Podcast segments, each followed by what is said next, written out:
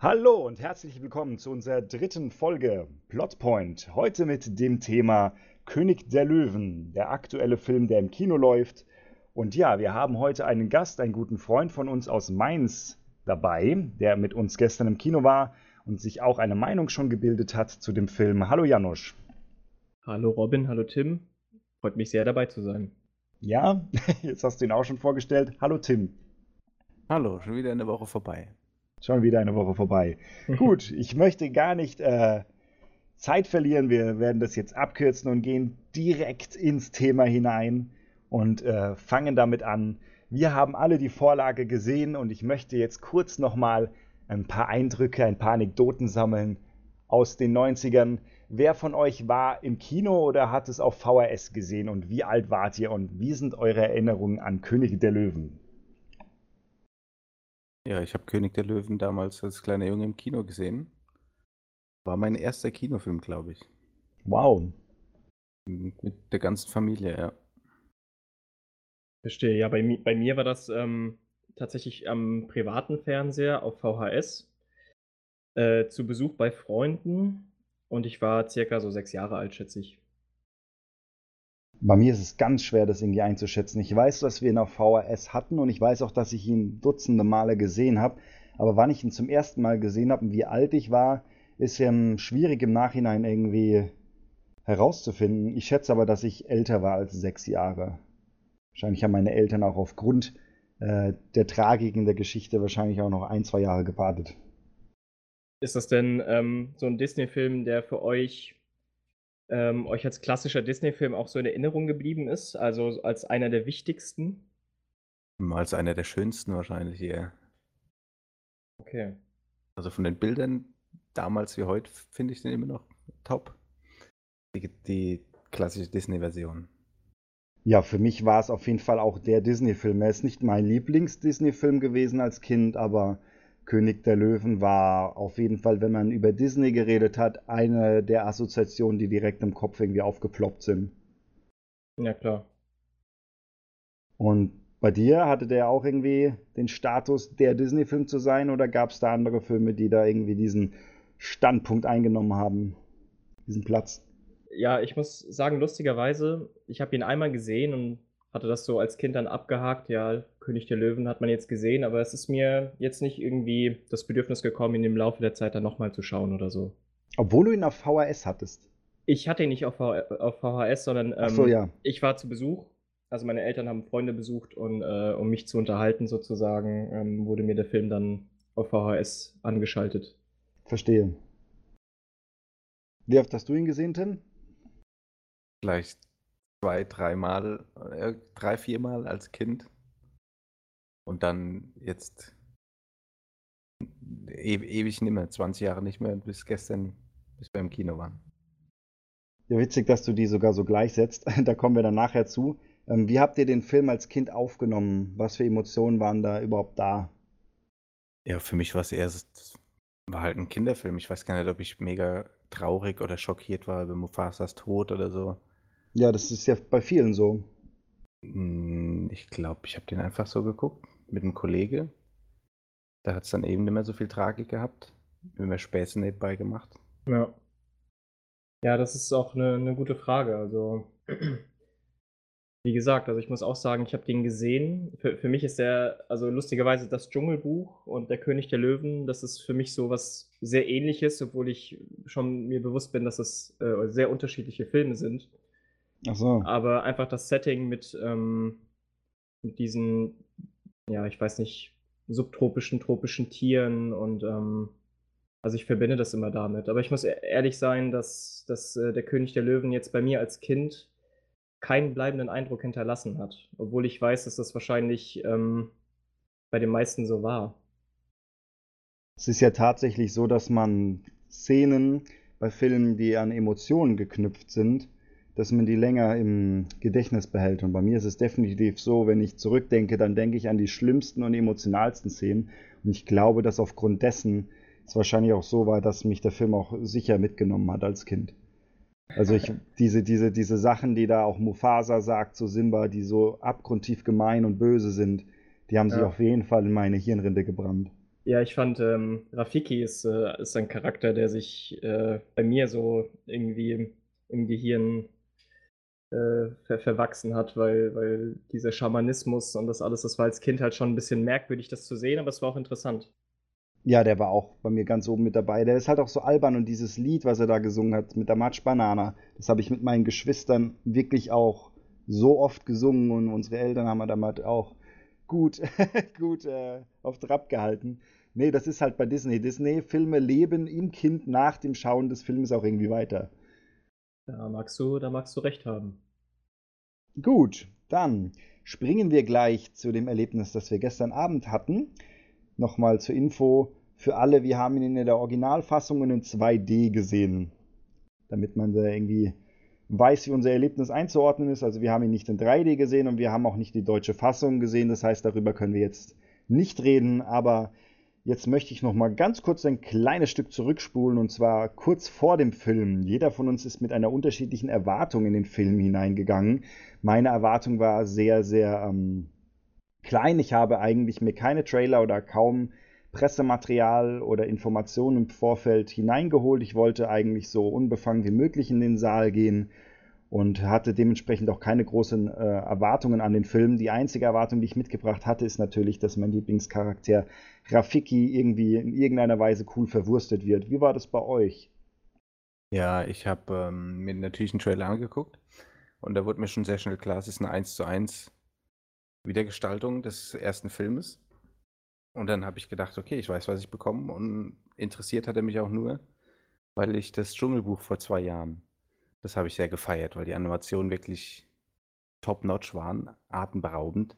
Ja. Und dann habe ich gedacht, okay, fand ich gut, was sie damit gemacht haben mit Mowgli. Mal schauen, ob sie das mit dem Simba auch hinbekommen. Aber wie gesagt, als man dann erfahren hat, es wird eine 1 zu 1, also beim Mowgli war es ja ein bisschen abgeändert, die Story ein bisschen düsterer gemacht. Und hier war es einfach nur Szenen nachgespielt, 1 zu 1. Das heißt, du hattest die Erwartung, dass er dich visuell begeistert. Genau, ich wollte einfach nur visuell wollte ich wissen, ob er sich entwickelt hat. Krass, das heißt, du hattest die Information schon im Vorfeld eingeholt. Ja. Bei mir war es tatsächlich so, dass ich ähm, ähnlich wie du, Robin, ähm, ohne großartige Erwartungen in den Film gegangen bin. Also meine Erwartungshaltung war eigentlich keine Erwartung zu haben an den Film. Und ja, dementsprechend wurde ich auch unterhalten. Also ich habe mich nicht im Vorfeld irgendwie informiert, was jetzt ähm, außer dass es eben fotorealistisch sein soll, hm. ähm, was, was den Film jetzt speziell ausmacht in der Neuauflage. Ja. Ja, das stimmt, das muss ich auch dazu sagen. Natürlich ist es auch nicht an mir vorbeigegangen, dass die Animationen sehr gut sein sollen. Und äh, eine meiner Erwartungen war bestimmt auch, dass ich ähm, ähnlich gute Animationen oder vielleicht sogar bessere Animationen als bei der Dschungelbuch Neuauflage sehen werde. Da ist ja auch derselbe Regisseur, es ist ja beides von Jean Favreau inszeniert. Gut, dann wollen wir doch gleich in das, was wir gesehen haben, ähm, übergehen. Und zwar ähm, möchte ich dann gleich das Wort an Janusz weitergeben und äh, kurz erfahren, was du denn alles gesehen hast und wie der Eindruck vom Film war. Und ja, es ist ja noch nicht so lange her, die, die Eindrücke sind ja noch sehr frisch. Mhm. muss jetzt auch noch keine Kritik dazu geben, wollen wir aber mal kurz zusammenfassen. Was, ja. was hast du denn gesehen? Das ist eine gute Frage. Was habe ich denn gesehen? Also zunächst einmal habe ich eine Neuauflage eines alten Disney-Zeichentrick-Klassikers gesehen, ähm, die unter visuellen Gesichtspunkten, das ist auch der Hauptpunkt, den ich jetzt mal herausstelle, wirklich, finde ich, sehr gut gelungen ist. Also der Film hat es geschafft, ähm, dadurch, dass er, dass er so gut gemacht ist, da das auf eine neue Ebene zu heben. Ja. Äh, mir ist noch aufgefallen, dass äh, an dem Soundtrack sehr, sehr gut gefeilt wurde. Also wie dann im Abspann auch zu sehen war von Hans Zimmer. Okay. Worüber ich auch ein bisschen überrascht war, weil ich das nicht gewusst habe, dass er sozusagen dafür äh, eingestellt wurde. Ja, weil er ja nichts Neues kompos äh, komponiert hat eigentlich, ne? Also es hat mich schon ein bisschen überrascht. Und was kann man noch dazu sagen? Im Prinzip war es der König der Löwen, den wir alle als Kinder gesehen haben, in einer aktualisierten Fassung. Okay. Dann Tim und danach ich. ähm, ja.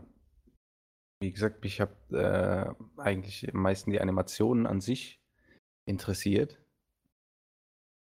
König der Löwen kennt man halt, wenn man, wie gesagt, den vor 20 Jahren gesehen hat, dann weiß man, was man hier kriegt. Das habe ich auch erwartet und gesehen. Es ist schön gemacht. Die Musik von Hans Zimmer wusste ich gar nicht, aber hat gepasst. Also fand ich nie störend oder so. Hat immer schön die Bilder untermalt.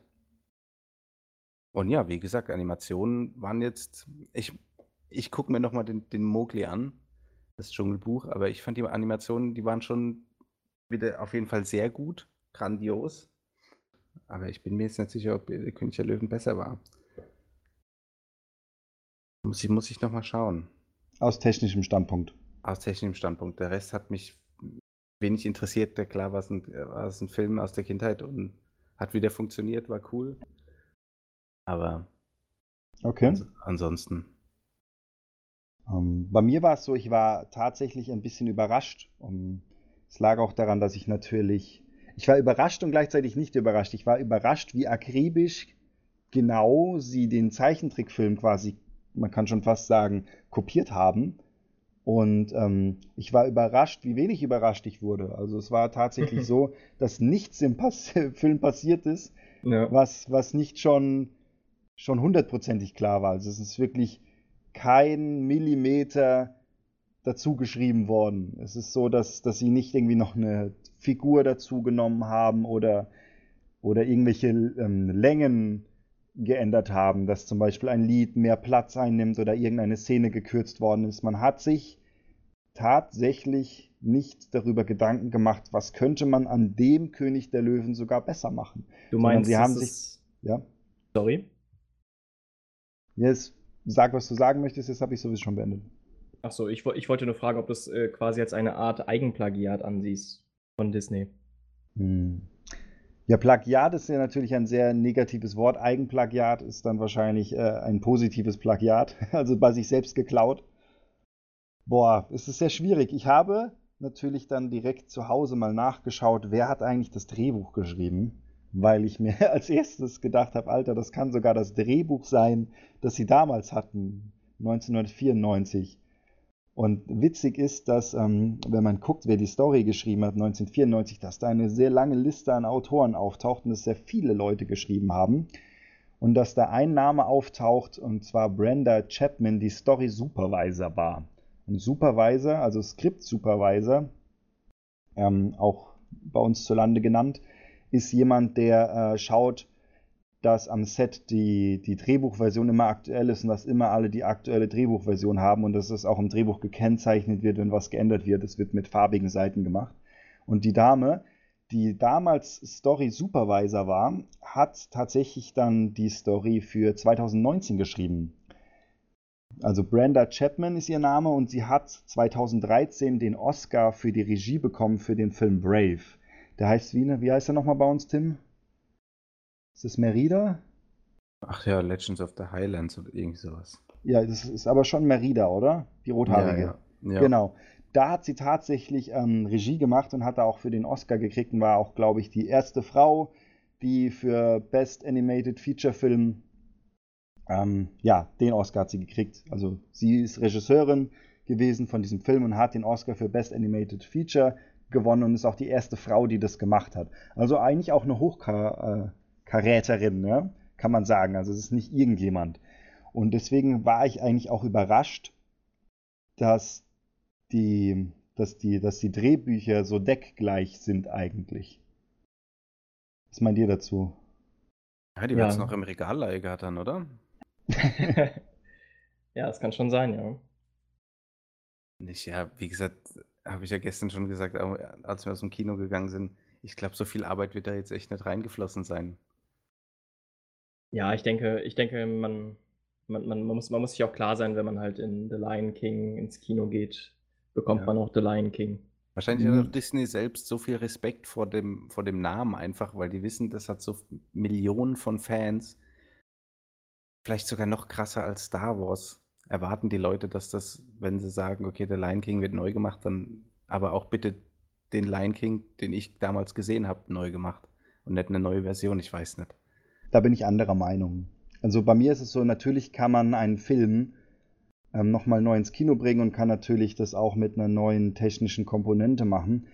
Aber ich finde, dass, dass man das so akribisch genau macht, dass Frame für Frame wirklich alles übernommen wird und da jeglich der Transfer in die, in die Realität, nenne ich es einfach mal, geleistet wird. Das ist eine, das ist ein kreativer Prozess, der da einfach ähm, Faulheit auch zeigt. Oder, oder einfach, dass sie so sicher fahren wollen, dass sie ja niemanden verärgern wollen, damit genau. der Film. Das ist einfach ja, sowas von ich. nur okay, dass ja. es dann genauso langweilig ist wieder. Es ist sehr, sehr komisch. Man kann auch einen Film adaptieren. Man kann sagen, wir machen jetzt Lion King mit echten Löwen und wenn wir das machen, dann muss uns auch bewusst sein, wie das auf der Leinwand wirkt und was unsere Stärken sind und was unsere Schwächen sind. Und was der König der Löwen jetzt 2019 gemacht hat, ist, dass er sich an, einem, an einer Vorlage orientiert, die ganz andere ähm, Qualitäten hat, aufgrund, äh, dass es einfach gezeichnet ist. Weil du gezeichnet, gezeichnet kannst du ganz andere Dinge erzählen als mit, sag ich mal, reellen Katzen. Und das ist, denke ich, die große Schwäche von König der Löwen. Definitiv, das, äh, das sehe ich ähnlich. Also auf dieser Zeichentrickebene hat man beispielsweise noch ganz andere Möglichkeiten, was den Humor angeht. Also man, kann, man kann Gesichter verzerren, man kann, man kann Dinge absurder darstellen, als sie sind. Ja, Und das, hat, das hat einfach einen ganz anderen Effekt. Das hat man manchmal gemerkt, so die Schnitte und Dialoge, die einfach vom Zeichentrick kopiert wurden, die haben in der realen Fassung nicht so, die haben sich komisch angefühlt teilweise. Ja, weil sie nicht funktioniert haben. Eben, ja, eben, eben, das ja. meine ich. Das hat genau. man dann schon teilweise gemerkt. In so ein paar Szenen merkt man, dass das Reale und das, der Comic-Schnitt sozusagen oder die Comic-Inszenation in das Reale passen nicht. Man hätte, das, hm. man, hätte, man hätte verschiedene Sachen bestimmt auch anders lösen können, aber darüber haben wir jetzt gesprochen.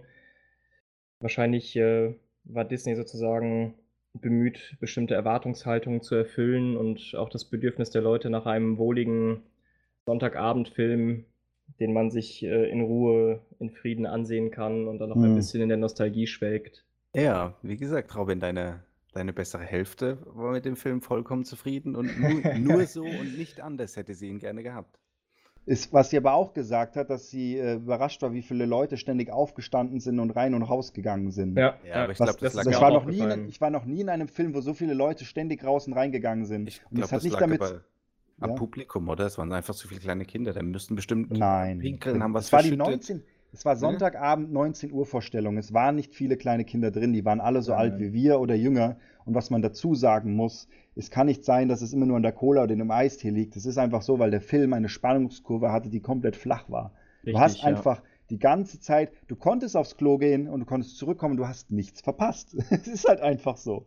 Du siehst das, was du schon vorher gesehen hast. Genau. Und ich finde auch, ab, da muss ich auch sagen, ich bin enttäuscht ab, ähm, in dem einen Punkt. John Favreau hat das Dschungelbuch gemacht. Ich fand ihn gut. Ich fand ihn nicht sehr gut, ich fand ihn gut, ähm, weil er erkannt hat, dass man Dschungelbuch ähm, auch auf einer düsteren Ebene erzählen kann und dass es auch funktioniert. Was das Dschungelbuch natürlich hatte, ist, dass es äh, dadurch die jüngere Zuseherschaft ein bisschen mehr vergrault hat und dass er so ein ab 12 plus Film war und jetzt kein ab 6 Film, was er hätte sein können. Und das haben sie bei Der König der Löwen natürlich anders gemacht. Was aber viel besser funktioniert hätte, meiner Meinung nach. Wenn du sagst, wir machen jetzt König der Löwen, aber wir lassen den Humor an vielen Stellen weg, weil wir ihn mit echten Katzen einfach nicht so gut inszenieren können und bauen dafür auf die Stärke des ähm, Realismus und machen es dann einfach lebensnah und düsterer, dann hätte ich wesentlich mehr Spaß im Kino gehabt. Ich, ich finde auch, dass man, jetzt wo du das so ansprichst, ähm, dass der Film hätte düsterer sein können. Ich denke, man hätte auch viel mehr aus Scar, also dem Antagonisten, herausholen können. Ja.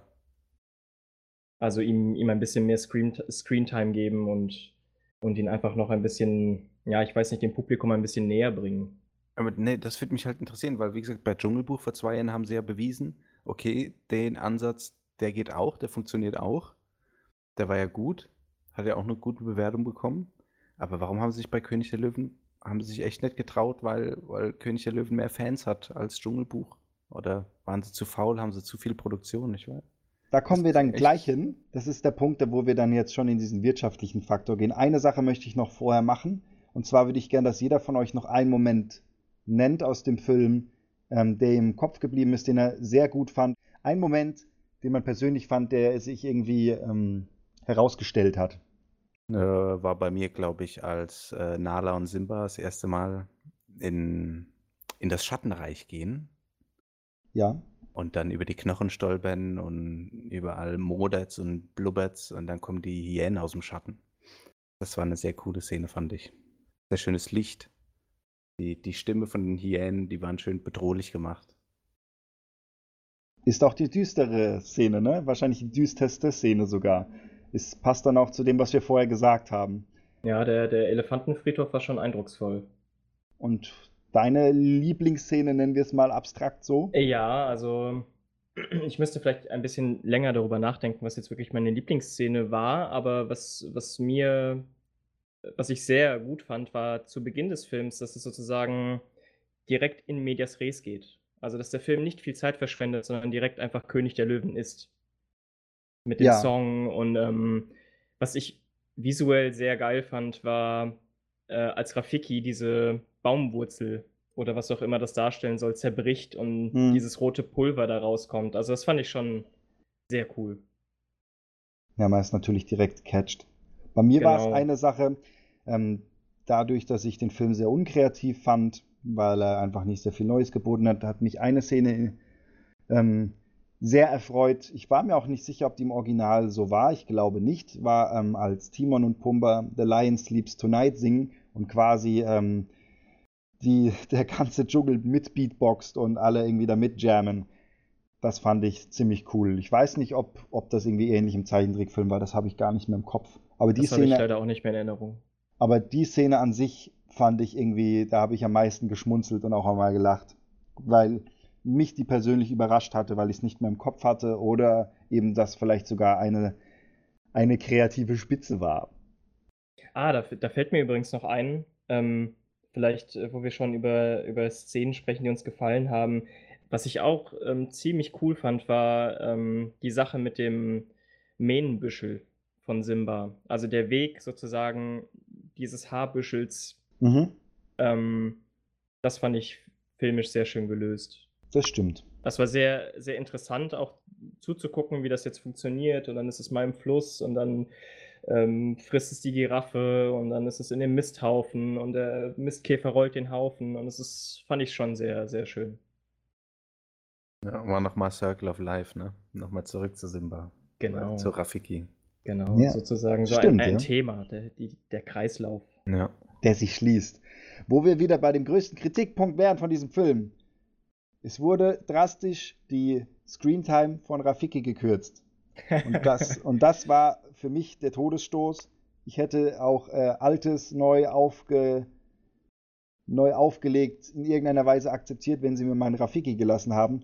Warum zur Hölle haben sie den lustigsten Charakter neben Sasu, Timon und Pumba eigentlich so sehr herausgeschnitten? Ja, ich, äh, also wenn du mich jetzt so spontan fragst, das kann natürlich jetzt auch Quatsch sein, was ich erzähle, aber ähm, vielleicht ähm, hat man vermeiden wollen, dass so dieses kultische und, und äh, spirituelle irgendwie zu sehr in diesem Film heraussticht. Also eigentlich so. Das nicht, Kernelement nicht- von König der Löwen. Ja, nämlich. ja, Wir sind Prinzip- Geister am Himmel, den Vater Ja. im Wasser. Das ist alles spiritueller, esoterischer Firlefanz. Und wenn man das rausschneidet, bleibt ja eigentlich nur schon geile Löwen. Ja, ja, vielleicht ist Rafiki auch einfach zu wenig Action. Kein. Geld für krasse Affengesichter. Ah, Das haben sie doch schon gezeigt, dass sie das können. Die hatten Ja, sie ne, wahrscheinlich. ich frage mich auch, weil der Rest ist eins zu eins übernommen. Und Rafiki, ja, keine Ahnung. Oh Mann. Vielleicht braucht man keinen mehr, der sagt, äh, oh, Simba kommt zurück und Kritzeleien an die, an die Bäume malt, um zu gucken, ob Simba noch am Start ist, weil jeder weiß, dass er zurückkommt. Ja, vor allem, es war dann auch irgendwie seltsam. Dieses Gemale von ihm und die Szenen, die sie drin gelassen haben, haben so, finde ich, alleine auch irgendwie nicht so gut funktioniert, zu, ähm, weil, weil er so unwichtig war in, in, der, in der Neuauflage eben. jetzt, dass irgendwie seine, seine Präsenz gar nicht so wichtig war. Man denkt jetzt, okay, warum muss der jetzt dies? Warum behält er das? Und warum ist das jetzt wichtig?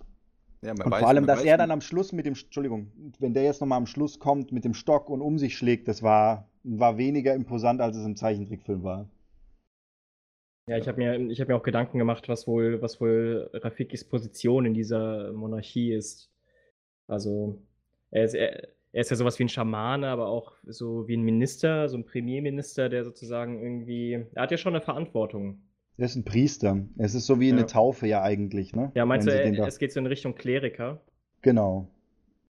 Aber ich finde, da man halt nur zwei Szenen mit dem hatte, habe ich mich eben auch immer gefragt, ja, er macht's, ich weiß, was seine Rolle im alten Film ist, aber was macht er jetzt eigentlich hier? So, wen, wen betrifft das, was er gerade macht, diese zwei Sekunden, außer einmal Simba den Weg zeigen? Ja, es entsteht schon so ein bisschen der Eindruck, dass er einfach das irgendwie so für sich macht. Ja, eben. Das weil, er, weil er so ein, so ein, verrückter, ja. so ein verrückter Typ ist. Er, hat er ist halt übergeblieben aus dem alten Drehbuch. ist halt Quatsch. Ja, die Rolle Rafiki ist, kann, ist, weiß ich nicht. Über die kann man sich streiten in dem Film wo wir wieder bei dem Punkt wären, den ich am Anfang genannt habe. Man hätte sich ja auch Gedanken machen können, wie man einen König der Löwen 2019 neu adaptieren hätte können. Welche Rollen sind wichtig? Was möchten wir erzählen? Was hätten wir herausstellen können? Und ich mhm. glaube, dass diese Entscheidung ähm, nur mäßig getroffen worden ist und man stattdessen ähm, sich viel zu sehr auf die Originalvorlage verlassen hat, ohne auch zu, zu hinterfragen, ob das jetzt ähm, einem Film, der so aussieht und genau diese Geschichte auf diese Weise erzählt, ob das überhaupt dem gut tut. Und an diesem Punkt möchte ich jetzt auch schon überleiten, das, was ihr schon eben angeschnitten habt, und zwar den Trend, den Disney gerade fährt. Es ist ähm, König der Löwen ist jetzt einer von vielen Filmen, die schon neu aufgelegt worden sind, und es werden noch viele noch aufgelegt werden. Es gibt einen Mary Poppins, es gibt einen Dumbo, es gibt einen Aladdin, es Schön gibt ein Dschungelbuch es gibt, genau, das war, glaube ich, sogar der erste. Schöne und das Biest. Das ist eigentlich der Wahnsinn, wie viel, wie viel, ähm, mal etwas salopp gesprochen, alte Kamellen äh, gerade aktualisiert und neu herausgebracht werden. Ja. Also es ist schon, schon ein Trend, der beobachtbar ist und das auch nicht nur bei Disney. Ja, Disney sagt, sie machen es, weil sie gerne die jüngere Generation nochmal für die Geschichten begeistern will, ne? Augenzwinker, Augenzwinker. Genau, wahrscheinlich die andere Hälfte sagt halt, oder die, die es wissen, sagen, ja, die haben einfach keine Ideen mehr. Ich höre das ja. Kassengeräusch im Hintergrund. Genau, es verkauft sich einfach gut. Und da ist wieder der Grund, wenn sich gut verkauft, hat es dann nicht eigentlich auch die Berechtigung, hier zu sein. Na ja. Es ist ein Cheap Trick. Also Mal der Film hat jetzt mittlere Kritiken bekommen in der Presse. Und ich denke auch, dass es einen ein Trend ist, den sie fahren, der auch sicher ist, der auch finanziell, glaube ich, äh, sehr zuverlässig Geld in Disneys Kassen spülen wird. Aber ich denke, dass sie das nicht ein weiteres Jahrzehnt machen können. Sie werden an den Punkt kommen, an dem sie, wie schon öfters in der Geschichte, sich wieder hinsetzen müssen und gute Geschichten schreiben. Und ähm, ich finde es sehr traurig zu sehen, dass eine, eine Traumfabrik, die fantastische Welten meiner Kindheit geschaffen hat, dass sie nicht in der Lage sind, ähm, neue Geschichten für kommende Generationen zu erfinden. Das ist sehr, sehr traurig und ich finde, ähm, das Einzige, was Disney im Moment tut, ist einfach nur gute Dinge äh, kaufen, wie zum Beispiel ein Pixar-Unternehmen oder Star Wars oder von mir aus Marvel-Filme, wem es gefällt. Das sind alles Dinge, die sie nicht selbst zu verschulden haben, aber die sie quasi alle unter ihr Dach bringen. Und die Frage ist, ob sie das weiterführen werden oder ob Disney selbst irgendwann wieder die Feder in die Hand nehmen und sagen, ey, wir machen jetzt eine, eine Disney-Geschichte, die nicht Pixar ist, ein Zeichentrickfilm oder was mit, mit realen Schauspielern, wo die Leute sagen, boah, da wurde ich mal wieder verzaubert, das ist was Neues und, und wir werden da wieder neue Maßstäbe setzen. Glaubt ihr, sowas wird passieren? Ja, so, sobald sie dann alle Studios eingekauft haben. ja. Wenn es dann das Monopol Disney gibt, dann hm. vielleicht irgendwann entweder na, dann erst recht drauf. nicht mehr, weil ja, da müssen sie es ja nicht. Da müssen, wenn sie, wenn sie alles besitzen, drauf. ja, wenn sie alles besitzen, müssen sie das nicht machen. So, naja, ich denke, vielleicht ist das einfach auch so der Kreislauf, den, den so ein Produktionsunternehmen wie Disney einfach nimmt. Also der Erfolg kommt und äh, dann muss man sich halt überlegen, was macht man weiter. Und ich denke, also es spricht ja nichts für ein, ein gutes Remake von, von äh, Franchises, die vielleicht schon ein bisschen in Vergessenheit geraten sind. Ich meine, das ist ein Trend, der sich ja nicht nur im Film widerspiegelt. Nee, das ist überall zu sehen. Sowas sieht man beispielsweise auch sehr schön an Videospielen. Hm. Aber da ist eben die Frage nach der Daseinsberechtigung eines Remakes. Also, wann macht es Sinn, ein Remake zu produzieren und wie macht man das? Also, was, was ist sozusagen der entscheidende Faktor, wenn man, wenn man ein bestehendes Kunstwerk in dem Sinne jetzt nochmal aufwärmt oder neu, neu gestaltet? Ein Einstellungsmerkmal. Und für mich ist das Einstellungsmerkmal bei König der Löwen jetzt nur die technische Seite gewesen, dass man Mhm. Dinge in einer Qualität sieht, die man so noch nicht gesehen hat. Ich frage mich, warum man diese technische Errungenschaft nicht benutzt, um etwas Neues zu schaffen. Ja, das ist ähm, eine berechtigte Frage, ja. Es, ähm, es sieht halt alles danach aus, als wäre auf visueller Ebene einfach nur versucht worden, das Maximale rauszuholen, aber wesentliche Aspekte des Filmschaffens irgendwie vernachlässigt worden. Hm. Ja, wie stehst du dazu, Tim? Hast du, hast du da Bock drauf oder sagst du irgendwann, ich habe, habe genug gesehen, ich werde mir da jetzt zum Beispiel, was ist denn das nächste, was jetzt uns erwartet? Mulan kommt jetzt noch und war es das dann oder? Na, das war es bestimmt nicht. Nein, was noch Mulan. in der Pipeline ist, was man weiß von Ankündigungen her. Um, weiß ich nicht. Kenne ich jetzt auch nur Mulan. Okay. Aber das geht bestimmt auch weiter, ja. Was wäre denn noch ein Film, den sie nochmal neu auflegen könnten? Mir fällt jetzt zum Beispiel spontan keiner ein. Naja, was heißt könnten? Aus Disney-Sicht oder aus der Sicht der Fans, was, Du- was gewollt werden würde? Du bist jetzt in der äh, Führungsposition, Gelder locker zu machen für Disney-Filme und musst entscheiden, welcher Film, der von den 90ern oder 80ern gelaufen ist, den man quasi aufgewärmt mh, herausbringt. Eine Herkules. zweieinhalb Stunden Version von Herkules FSK 18. À la God of War. So ungefähr, ja. ja, oder Kapp und Kappa oder sowas. Nein, das braucht keiner. Aber Robin Hood zum Beispiel, das Original, das ist ja sogar noch älter, das war Ja, zum Beispiel bitte. richtig cool. Willst, willst, Ja, du, willst, willst du dann jetzt aber einen Fuchs animieren, so realistisch wie möglich, der im Pyjama steckt und Pfeile verschießt? Oh nee, das wäre dann schon wieder voll Das wäre schon krass. der cringy cringe. Wu- Wurde Robin Hood nicht auch schon filmig so derart der- dermaßen vergewaltigt? Also, Ich wollte auch sagen, Robin Hood-Filme gibt es auch schon 800. ja. Und davon sind 790 scheiße. Das liegt halt auch daran, dass der, dass der Stoff wahrscheinlich ähm, nichts kostet. Ich denke, dass die Geschichte Robin Hood so alt ist, dass es allgemein gut ist und deswegen ist es auch Ja. wie Sherlock Holmes. Du darfst es einfach nehmen und einen Film draus machen und musst niemandem Geld dafür bezahlen. Ja. Äh, korrigiert mich, wenn ich falsch liege, aber wurde von Bernhard und Bianca ein Remake mal gemacht oder wurde das irgendwie neu aufgelegt? Weil den Film fand ich zum Beispiel sehr, sehr geil, als ich klein Stimmt. Habe ich sogar mit Tim gesehen. Zum ersten Mal. Ja, die hatte ich alle auf VHS. Ja, der war, also das, was mir in dem Film als Kind im Gegensatz zu König der Löwen lustigerweise gefallen hat, war, dass er war schon düster. Also er war schon, Ja. es Ja. gab viele Szenen, die auf mich sehr bedrohlich gewirkt haben und die mich auch wirklich dann in den Film gezogen haben.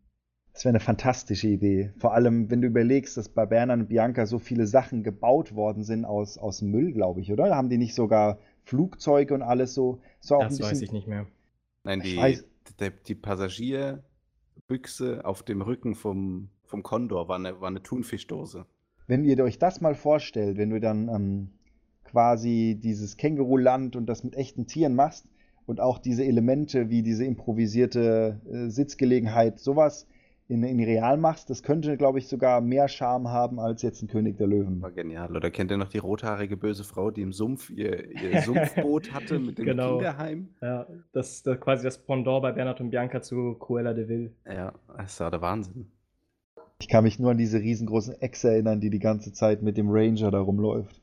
Ja, Also das war, das war wirklich ein sehr schöner Film, meiner Meinung nach. ja aber ich habe keinen. Nee, ich weiß nicht. Auf so einen Stuart Little-Scheiß mit so einem kleinen Jungen. Ah, Maus, rette mich. Hab- Nee, oder? Ich weiß nicht. Ja, weiß gab's auch denn. Menschen bei Bernhard und Bianca oder war das Ja, nicht aus ja, ja, von Ja, klar, die, die haben Mhm. immer kleinen Kindern geholfen, meistens. Oh, das weiß ich gar nicht mehr. Bernhard und. Bianca sind ja die Mäusepolizei. Genau.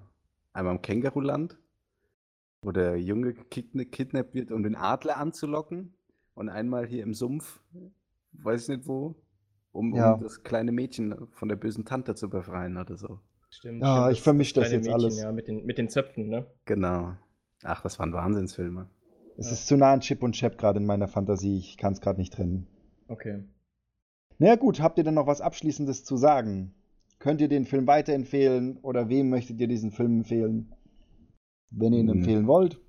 Also ich kann nur, wie gesagt, Leuten empfehlen, wie deine, wie deine Freundin, die sagen, ey, König der Löwen, 1 zu 1, neu animiert, habe ich Bock drauf. Der Rest weiß ich nicht. Das sehe ich so ähnlich. Also ich glaube, Leute, die eine Innovation sich erhoffen für das König der Löwen-Franchise, äh, die sollten, ich meine, die können natürlich den Film gucken, aber sie sollten sich halt bewusst werden. sein, ja, sie müssen sich halt bewusst sein, dass es äh, der König der Löwen ist. ohne, ohne großartige Modifikation. Langweilig. Ja, das hätte man im Kino, glaube ich, auch rufen können, es hat keinen gestört. Ja. Ich hätte- war eben kurz davor zu sagen, gestern hatte ich kurz das Gefühl, so nach 20 Minuten, okay, jetzt könnte ich auch eigentlich rausgehen, weil ich sehe, Ja. wie, er wie er animiert ist. Jetzt kann ich mir den Rest kann ich mir auch vorstellen. Ja, das, äh, ich hatte auch so ein Genau, ja. Gefühl. dass Den das Moment hatte ich auch. Wow. Dass, es, dass das ein Film ist, äh, bei dem man jetzt einfach, also wo ich wirklich hätte aufstehen können, weil es einen Ja. halt außer dem visuellen Reiz nicht wirklich unterhalten hat. Aber vielleicht sind wir da auch ein bisschen hart. Nein, finde ich überhaupt nicht. Nein? Ich finde, das hatte ich bei noch keinem anderen Film, dass ich gedacht habe, Alter, es hätte auch eine ähm, zehnminütige Tech-Demo auf YouTube gereicht, um diese Faszination kurz spüren zu können. Es ist Ja, nämlich vielleicht. tatsächlich, es ist nämlich, du kannst auch dieselbe Geschichte erzählen und trotzdem Leute ähm, in, in, in, ja, in ein spannendes Gefühl bringen. Du, jeder weiß, dass bei Titanic die Titanic untergeht und der Film ist trotzdem spannend. Mhm. Und man weiß auch, dass Mufasa stirbt. Und, aber auch das, das Krasse ist, der zeigt dieselben Szenen, aber er zeigt sie nicht besser. Ich fand äh, die Szenen, wo Mufasa stirbt, wo er mit Simba redet, äh, Scar, und ihm sagt, er soll sich äh, verabschieden und, und wegrennen, die waren im Zeichentrickfilm stärker. Die waren von, von der Tonebene stärker, die waren visuell stärker. Ja, ich denke auch, also was mich persönlich angeht, ich habe mit dem Film eigentlich neben der filmischen Ebene auch noch ein Problem auf inhaltlicher. Es ist nämlich so, dass ich solche Dinge wie, dass jetzt Simba ähm, aus, aus dem Königreich seines Vaters flieht und sich dann irgendwie 18 Jahre oder wie lange nur von Insekten ernährt und dann trotzdem wunderschönes Fell hat und ein voll ausgewachsener Löwe ist. Sowas funktioniert, also was kann ich im Zeichentrickfilm einfach viel besser verzeihen. Das stimmt. Also das ist ähm, bei einem Zeichentrickfilm okay, eben weil der Zeichentrickfilm diese Ebene der Fantasie mit reinbringt und dann hat er halt irgendwie ein halbes Jahr Insekte gefressen. Das ist ein sehr okay. guter Punkt. Das ist ein sehr guter Punkt. Wenn ein Film realistisch aussieht, nimmt man ihn automatisch als Zuschauer auch ernster.